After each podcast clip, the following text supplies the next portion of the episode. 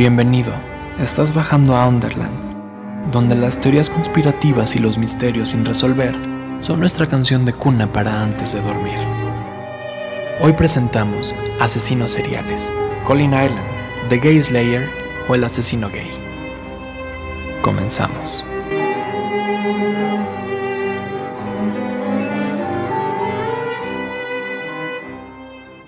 ¿Qué onda chavos? Yo soy Roger Salas y esto es Roger in Underland. Antes que nada, quiero darles la bienvenida a mi primer podcast que siento le va a gustar a más de uno, ya que estaré hablando de teorías conspirativas, misterios sin resolver, asesinos en serie, mitología, casos paranormales, entre otras cosas. La verdad es que lo que se viene va a estar muy cool, así que los invito a compartir este podcast con sus amigos para que seamos más los que habitemos Underland. Como algunos sabrán, Junio es el mes del orgullo gay, donde personas que forman parte de la comunidad LGBT se manifiestan para exigir sus derechos como ser humano, por medio de marchas, carnavales y otras cosas. Pero para algunos de los miembros de esta comunidad, junio no es un mes donde se sientan respaldados o asegurados por ser el mes del orgullo gay tal como fue el caso de tres de los cinco hombres homosexuales que fueron brutalmente asesinados en Londres a principios de junio de 1993 a manos del asesino serial Colin Ireland, mejor conocido como The Gay Slayer, traducido como el asesino gay. Pero, ¿quién fue Colin Ireland? ¿Cómo se ganó este título? ¿Qué lo llevó a cometer tales atrocidades? Para entender mejor este caso, es necesario conocer un poco más a Colin Ireland. Colin Ireland nació el 16 de marzo de 1954 en Dafford, una localidad ubicada en Kent, Inglaterra.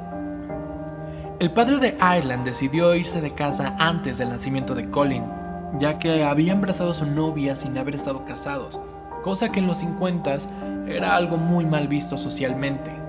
La madre de Colin Ireland a sus apenas 17 años tuvo que arreglársela sola y estuvo intentando sacar a su hijo adelante, pero poco tiempo después decidió regresar a casa de sus padres en Myrtle Road, sin dinero, sin posibilidades. Colin y su madre se mudaron poco tiempo después, ya que la madre de Colin buscaba salir adelante y darle una mejor vida a su hijo, pero desgraciadamente cada día era más difícil al anterior. Se veían en la necesidad de cambiar de casa muy a menudo. Debido a sus problemas económicos, la madre de Colin solía atrasarse en los pagos del alquiler, lo que por consecuencia ocasionaba que le solicitaran desalojar cada lugar donde solían vivir. En 1970, a sus 16 años, Colin Island se mudó a Londres, donde al poco tiempo comenzó a frecuentar un casino de mala muerte, donde en su mayoría acudían pedófilos que buscaban chicos jóvenes y que ofrecían drogas a cambio de favores sexuales, aunque nunca se pudo confirmar si Colin Island era gay, ya que él afirmaba que era heterosexual y que la homosexualidad no era algo bueno. Podría creerse que él asesinaba homosexuales para reafirmarse a sí mismo su heterosexualidad. La adolescencia de Colin Island fue muy complicada, ya que inició su historial criminal. Estaba en un círculo de entrar y salir de reformatorios y cárceles. Tuvo alrededor de 30 o 40 comparecencias en los juzgados, la mayoría por delitos menores como asaltos y robos. En ese entonces no daba el perfil de tipo violento, violador o incluso de robos a mano armada. Island trabajó en distintos lugares, pero en ninguno duró mucho tiempo no lograba estabilizarse, hasta que empezó a trabajar en un antro gay como cadenero y elemento de seguridad. En 1981 conoció a Virginia Sammet, quien poco tiempo después sería su primera esposa. Virginia Sammet estaba en silla de ruedas. Colin Brown, que era un compañero de trabajo y además amigo de Colin Ireland, aseguraba que la relación de Ireland y Sammet era excelente.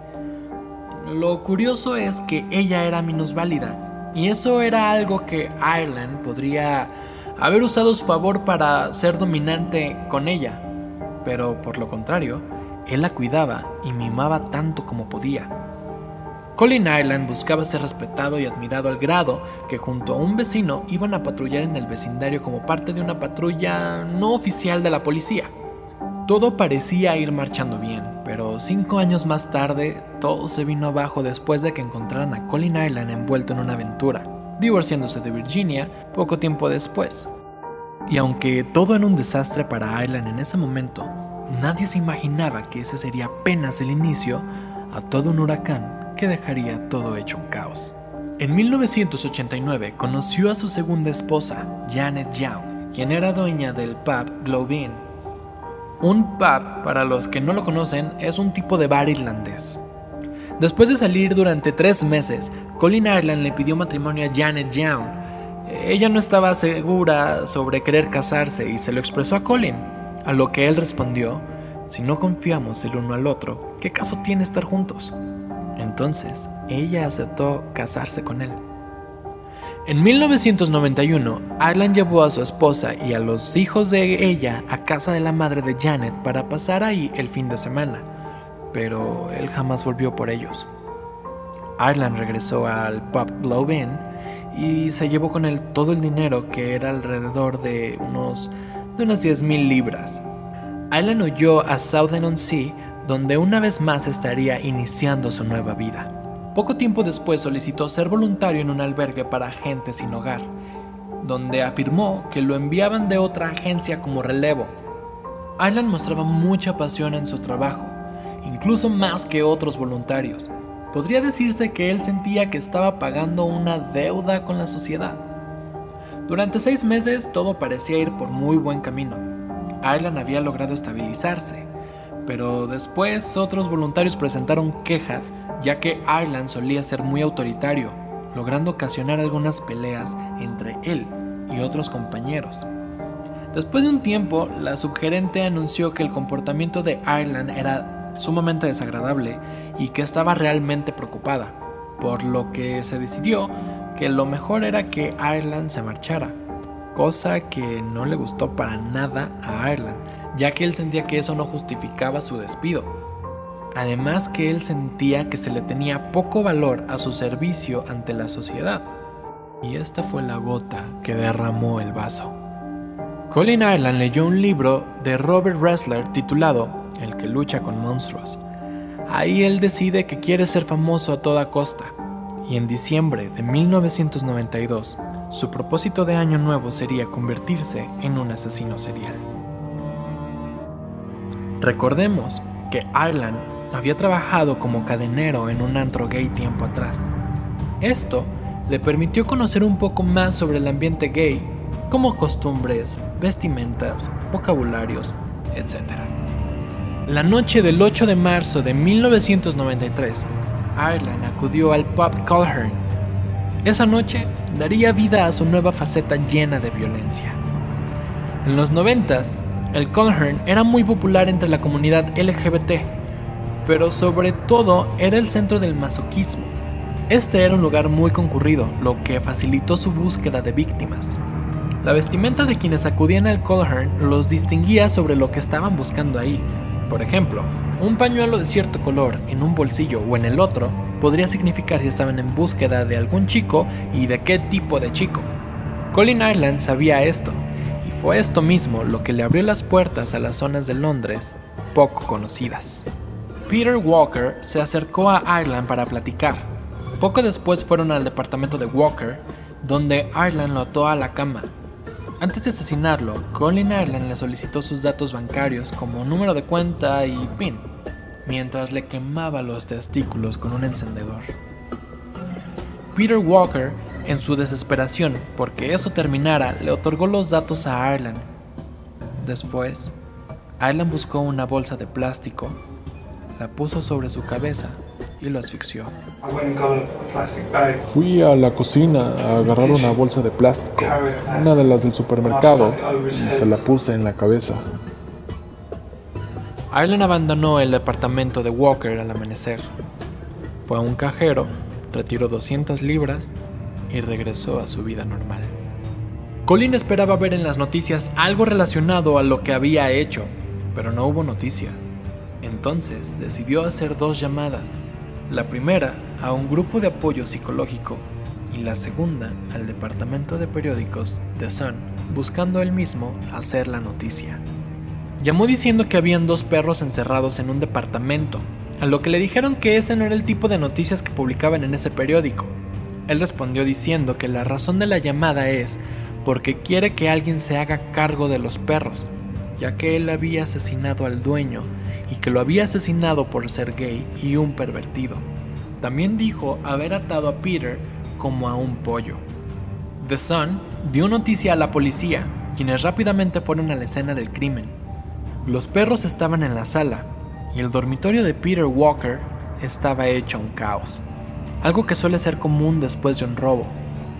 El cuerpo de Peter Walker estaba sobre la cama, tenía un condón en la boca, otro en la nariz y dos osos de peluche sobre el pecho en posición de 69. En la autopsia se pudo ver que murió ahogado, pues se había tragado su propio vómito, por lo que se supo que había sido asfixiado en algún momento. Arland dio aviso del crimen, quería que la gente supiera de él, pero no quería que lo atraparan. No dejó pistas. Aparentemente era el crimen perfecto.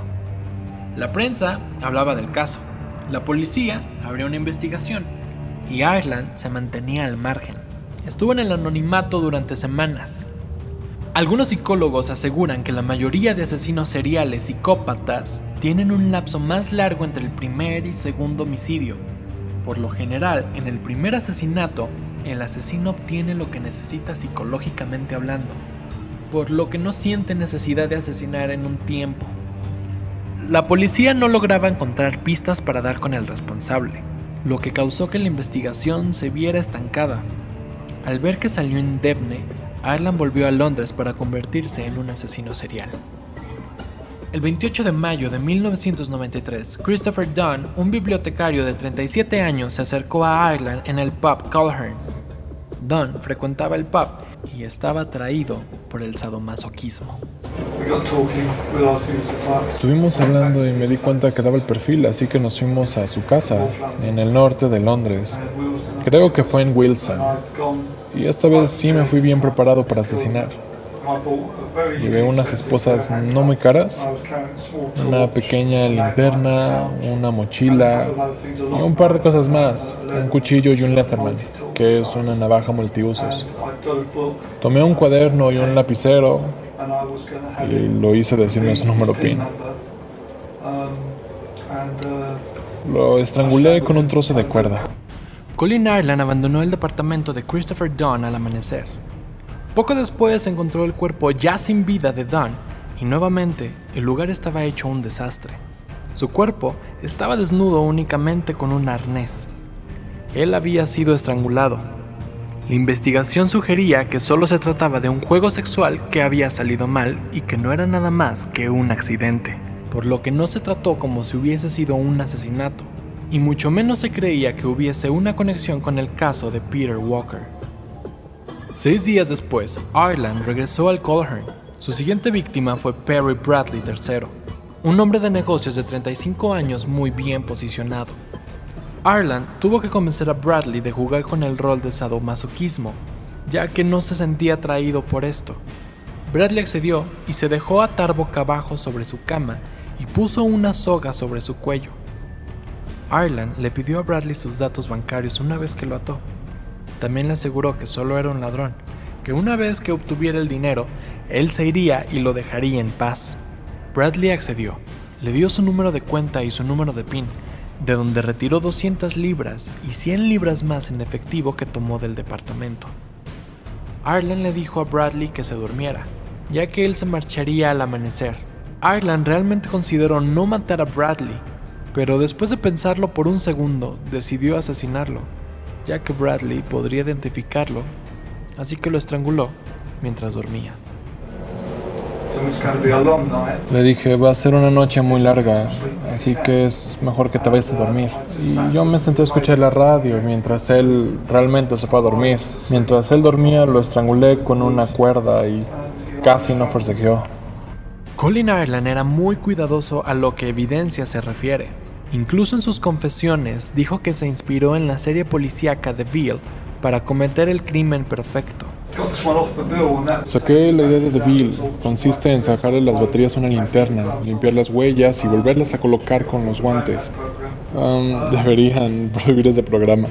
Una vez abandonada la escena del crimen, Ireland se llevaba con él cualquier cosa que lo pudiera incriminar, y mientras iba de regreso a Southern-on-Sea, arrojaba las cosas mientras iba en el tren en movimiento para que se perdieran con la basura de las vías del tren. A estas alturas, Ireland sabía que su propósito de año nuevo estaba marchando muy bien. Tres días después, al ver que no recibía ningún tipo de atención pública aún después de los tres asesinatos, decidió ir por su próxima víctima, Andrew Collier, un housing warden de 33 años. Colin coqueteó con Andrew en el pub Colhern. Después de un rato, decidieron ir al departamento de Andrew, donde poco después de haber llegado al departamento, hubo un conflicto en la calle y ambos sorprendidos se asomaron por la ventana, donde Colin Ireland cometería su primer error. Dejó sus huellas en la ventana al recargarse sobre una barra de metal que más tarde olvidaría limpiar. Ireland ató a Andrew en la cama y una vez atado le exigió sus datos bancarios. Andrew Collier no accedió a tal chantaje y como respuesta inmediata, Colin Ireland lo asesinó inmediatamente. Ireland comenzó a buscar dentro del apartamento cualquier tipo de información que le pudiese servir para poder retirar dinero del ya finado Andrew Collier. Pero Colin Ireland no esperaba encontrarse con información que lo motivaría a cometer uno de los actos post-mortem más grotescos de la historia. Lo que Colin Ireland encontró fueron unos análisis médicos donde se confirmaba que Andrew Collier era VIH positivo. Estos análisis causaron que Ireland se enojara a tal grado que asesinó al gato de Andrew también. Colin colocó un condón en el pene de Andrew y acomodó la boca del gato ya muerto sobre su pene y la cola sobre la boca de Andrew, dando imagen a que el gato estaba realizando sexo oral a Andrew y viceversa. Ireland agregó un par de condones más, uno en la cola del gato y el otro sobre la boca de Andrew. Colin Ireland justificaría esta escena después diciendo que Andrew Collier no solo era un hombre gay con gusto por el sadomasoquismo, sino que también tenía VIH y no lo había mencionado en ningún momento. Estaba muy enojado con él porque él pensaba que íbamos a tener un encuentro sexual normal, pero para nada. Ese tipo tenía SIDA y no me lo dijo en ningún momento. Estaba en un tipo de frenesí. Y no, no sé, sentí que estaba haciendo más, ¿sabes? Colin Ireland encontró 70 libras en el departamento y se marchó al amanecer.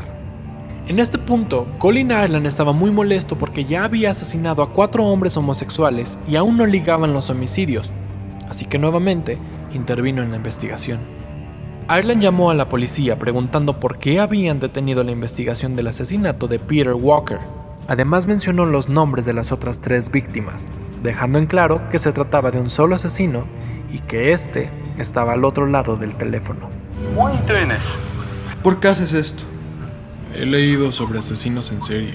Quería probar si podía hacerlo y salir indemne. ¿Pero por qué homosexuales en particular? Porque se callan. No le dicen nada a la policía. Son despreciables. Simplemente no me gustan.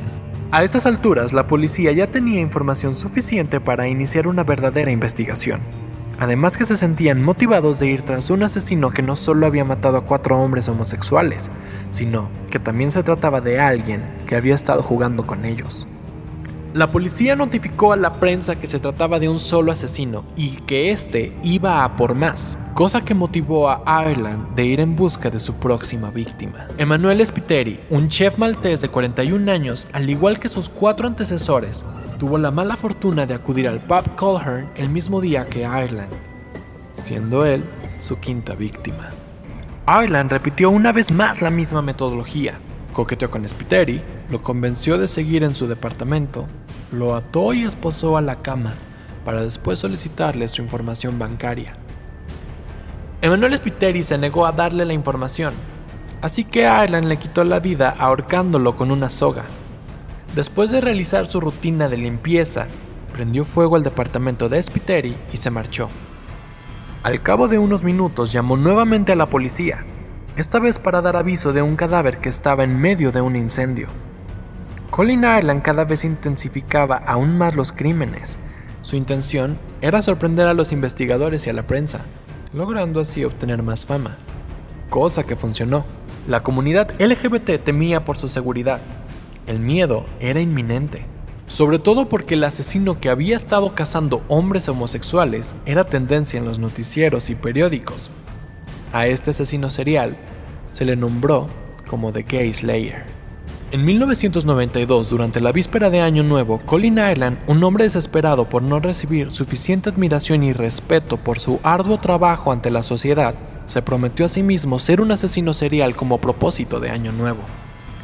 Y tan solo, seis meses después, ya le había quitado la vida a cinco personas, a un gato, cometió terroríficas acciones post-mortem y jugó con las evidencias para que nadie pudiera dar con él. Después de un duro trabajo, la policía logró dar con un testigo que daría información valiosa sobre la noche en la que Spiteri fue asesinado. Este joven que pertenecía a un grupo gay de vigilancia policial vio a Spiteri acompañado de Ireland sentados en un vagón de tren. Añadió que en el vagón habían dos mujeres más, las cuales sirvieron como testigos y dieron un retrato a robot junto a una buena descripción de Ireland y Spiteri. Gracias a esta información, la policía pudo saber cuál fue el trayecto que tomaron para ir al departamento de Emanuel Spiteri. Además, no tardaron en conseguir imágenes de las cámaras de seguridad donde se veía a Spiteri acompañado de otro hombre de complexión robusta. Alan sabía que no tardarían mucho para dar con él, así que se adelantó y contactó a la policía por medio de su abogado.